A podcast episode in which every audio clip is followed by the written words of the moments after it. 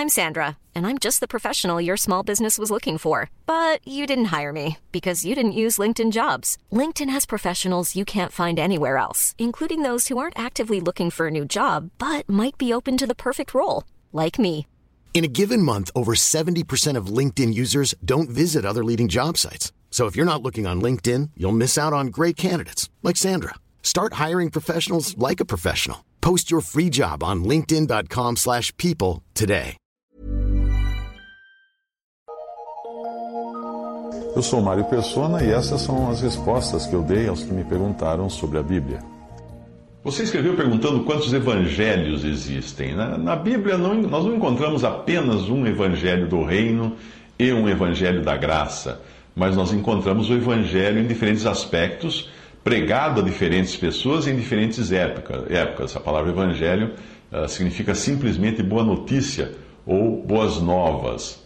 E independente do seu caráter, tempo e lugar, o que Deus sempre exigiu foi crer. Crer no Evangelho, crer na boa notícia, crer nas boas novas, independente da maneira ou como ela foi pregada ao longo das diferentes épocas uh, da, da Bíblia. Se alguém fez algo, isso foi apenas consequência de um passo de fé que veio primeiro. Ou seja, primeiro crer, depois, como consequência disso, a pessoa vai fazer. Portanto, quando Deus prometeu a Adão e Eva, em Gênesis 3,15, que da semente da mulher viria um que esmagaria a cabeça da serpente, aquilo foi um evangelho.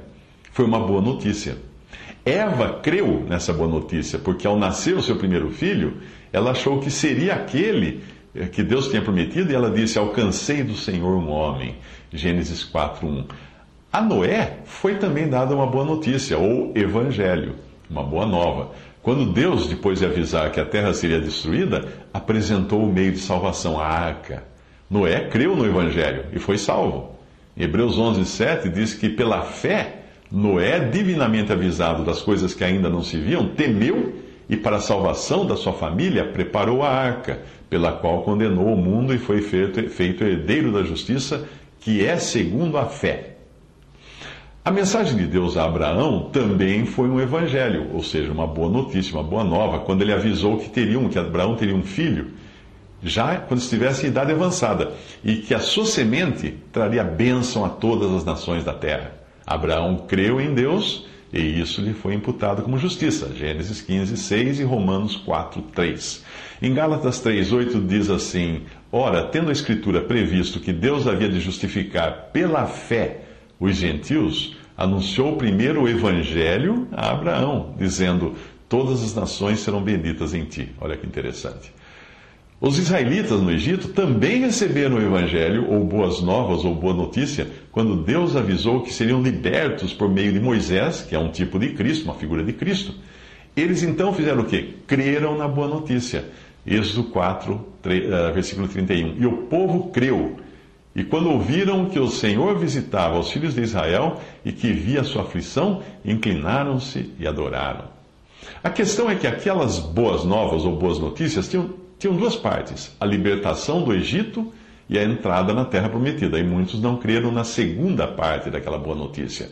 Hebreus 4, de 2 a 6, diz que, porque também a nós foram pregadas as boas novas como a eles. Mas a palavra da pregação nada lhes aproveitou, porquanto não estava misturada com a fé naqueles que a ouviram.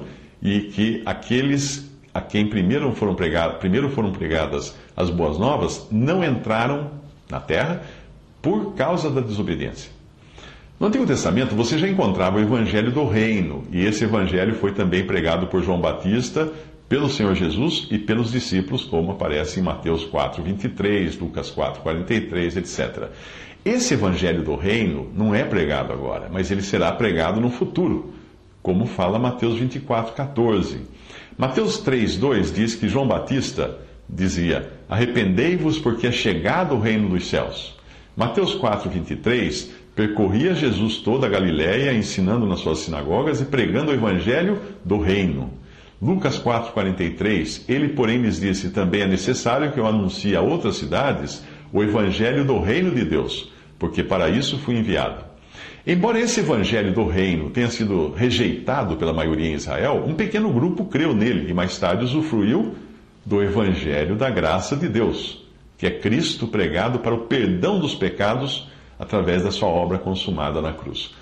Atos 20 e 24 diz: Mas em nada tenho a minha vida por preciosa, contanto que cumpra com alegria a minha carreira e o ministério que recebi do Senhor Jesus, para dar testemunho do Evangelho da graça de Deus. Paulo vai ainda além ao falar do Evangelho da glória de Cristo, que inclui não apenas Cristo morto e ressuscitado, mas glorificado, uma revelação que inicialmente foi confiada a Paulo. 2 Coríntios 4, 4 ele escreve: Nos quais o Deus desse século cegou os entendimentos dos incrédulos para que lhes não resplandeça a luz do Evangelho da glória de Cristo, que é a imagem de Deus. 1 Timóteo 1,11 diz: Conforme o Evangelho da glória de Deus bem-aventurado, que me foi confiado. Esse Evangelho inclui muito mais do que a salvação, por maior que seja, uh, por uh, importância disso, né? Pois esse evangelho entra no mistério do evangelho, que separa os crentes do primeiro homem, que é da terra, e os associa a Cristo glorificado nos céus. Muita atenção para isso, isso é, essa é a profundidade agora das coisas que Deus revelou a Paulo e não aos, a outros. Outros ficaram sabendo através de Paulo. Romanos 16, 25. Ora, aquele que é poderoso para vos confirmar, segundo o meu evangelho, isso é Paulo escrevendo, e a pregação de Jesus Cristo, conforme a revelação do mistério que desde os tempos eternos esteve oculto. Em Efésios 6, 9 ele diz: E por mim, para que me seja dada ao abrir da minha boca a palavra com confiança, para fazer notório o mistério do Evangelho. O mistério do Evangelho. É coisa nova isso. No futuro, além do Evangelho do Reino, que voltará a ser pregado por um remanescente fiel de judeus, que se converterão durante a tribulação, durante o período de grande tribulação também, uh, anunciando a vinda do rei, esse evangelho do reino será pregado anunciando a vinda do rei, o estabelecimento do reino, haverá também o evangelho eterno, pregado aos gentios, o qual é fundamental, ou fundamentado, melhor dizendo, na primeira boa notícia dada por Deus a Adão e a Eva, de que da semente da mulher viria um que esmagaria a cabeça da serpente. Apocalipse 14, 6 a 7. E vi outro anjo voar pelo meio do céu e tinha o evangelho eterno para proclamar aos que habitam, aos que habitam sobre a terra e, toda, e a toda nação, e tribo, e língua e povo, dizendo com grande voz: Temei a Deus e dai-lhe glória, porque é vinda a hora do seu juízo, e adorai aquele que fez o céu e a terra e o mar e as fontes das águas. Muitos evangelhos, não? Sim. é preciso lembrar que também existe o outro evangelho. Hum, do qual Paulo fala em Gálatas. Que, que outro evangelho é esse? É basicamente o evangelho do homem que foi soprado pelos anjos de Satanás, pelos ministros do diabo. Gálatas 1 a 6 a 12, Paulo escreve aos Gálatas: Maravilho-me de que tão depressa passasseis daquele que vos chamou a graça de Cristo para outro evangelho. Ainda que um anjo do céu vos anuncie outro evangelho, além do que já vos tenho pregado, Seja anátema, a palavra significa maldito, seja maldito. Por que persuado eu agora a homens ou a Deus? Ou procuro agradar a homens? Se estivesse ainda agradando aos homens, não seria servo de Cristo. Mas faço-vos saber, irmãos, que o evangelho que por mim foi anunciado não é segundo os homens, porque não o recebi nem aprendi de homem algum, mas pela revelação de Jesus Cristo. Veja que Paulo, até o, evangelho que ele pregava, ele recebeu diretamente do Senhor, ele não recebeu dos outros apóstolos, ele recebeu por revelação do Senhor. Os outros apóstolos haviam andado com o Senhor Jesus o tempo todo, mas Paulo recebeu o evangelho do Senhor. A característica desse outro evangelho de que Paulo está falando aqui é que ele é um evangelho legalista, ele é um evangelho condicional, é baseado em obras, ele tem condições para você ser salvo, e condições baseadas em obras numa tentativa de se barganhar a salvação e recebê-la por mérito e não por graça. Ele é também um evangelho que agrada ao homem, porque satisfaz o seu ego e faz com que ele seja visto e louvado por outros homens. A forma de se detectar se um evangelho é de Deus ou do homem é fácil, é simples. Pergunte assim: isso traz glória a Deus ou ao homem? Se toda a glória for para Deus, é o Evangelho segundo Deus, e só pode ser recebido pela fé, porque é pura graça. Se sobrar, sobrar, alguma glória para o homem, para os seus feitos, para as suas obras, para o seu esforço, para a sua, a sua perseverança, é o Evangelho segundo o homem, porque é baseado em suas obras. Portanto, é um Evangelho maldito ou amaldiçoado. Essa é a diferença também entre o modo como Abel e Caim responderam ao Evangelho de Deus que foi pregado no Éden. Eles sabiam do relato de seus pais, a partir do, do que os seus pais contaram para eles, eles sabiam que Deus cobriu a nudez deles e, e, e, o pecado deles com a pele de um animal sacrificado, de um animal inocente, que não tinha nada a ver com a história. Assim, Abel, quando ele, traz uma, ele faz uma oferta a Deus, ele traz um animal morto. Ele, ele, imita o que Deus fez no Jardim do Éden quando matou um animal para com sua pele cobrir Adão e Eva. Portanto, Abel imita aquilo que Deus considerou um sacrifício perfeito, um sacrifício bom. Ele traz um animal morto sacrificado a Deus. Porém, Caim faz o quê?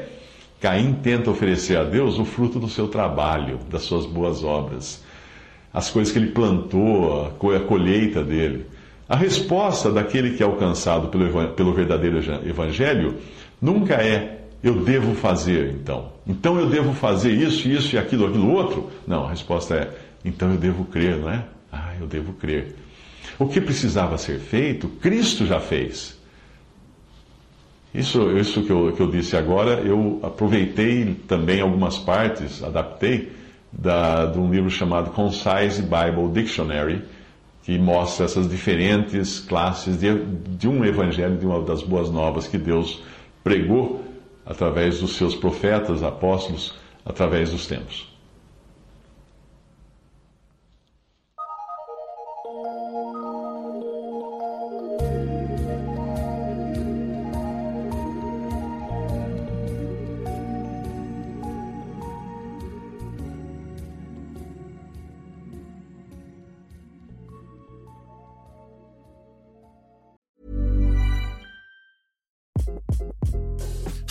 This is Craig Robinson from Ways to Win, and support for this podcast comes from Invesco QQQ, the official ETF of the NCAA. The future isn't scary, not realizing its potential, however, could be. Just like on the recruiting trail, I've seen potential come in many forms as a coach. Learn more at Invesco.com slash QQQ. Let's rethink possibility. Invesco Distributors, Inc.